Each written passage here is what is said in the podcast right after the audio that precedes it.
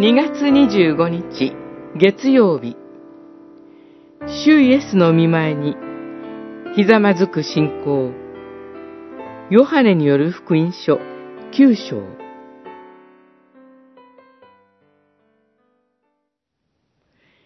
イエスは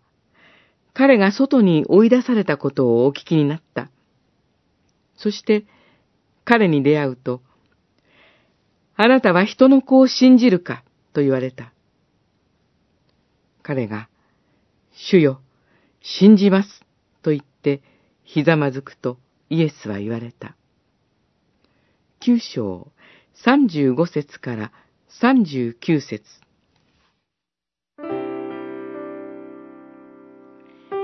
主イエスは生まれつき目の見えない人を見えるようにしてくださいました。ところが、この人はユダヤの最高法院によって社会からのけ者扱いされてしまったのです。主イエスはこのことをお知りになると、町中を探され、この人を見つけられたのでした。最初、この人に与えられた信仰は、主イエスは目を開けることができるお方といった程度でした。ところが、主イエスと出会い、交わり、主イエスと対話を重ねる中で、このお方を唯一の誠の神と信じて礼拝するまでに成長させられました。今日の私たちの信仰告白と礼拝の原型が主イエスと出会ったこの人に示されています。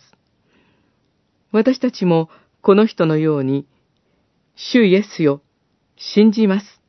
と信仰を告白し、主イエスの見前にひざまずき、このお方を唯一の誠の神と信じて礼拝するのです。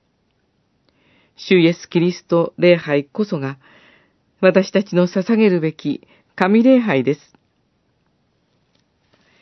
日本の多神教社会にあって、主の日ごとに、主イエス・キリストの見前にひざまずき、礼拝することで、私たちの魂と隣人の魂が主イエスに向けられますように。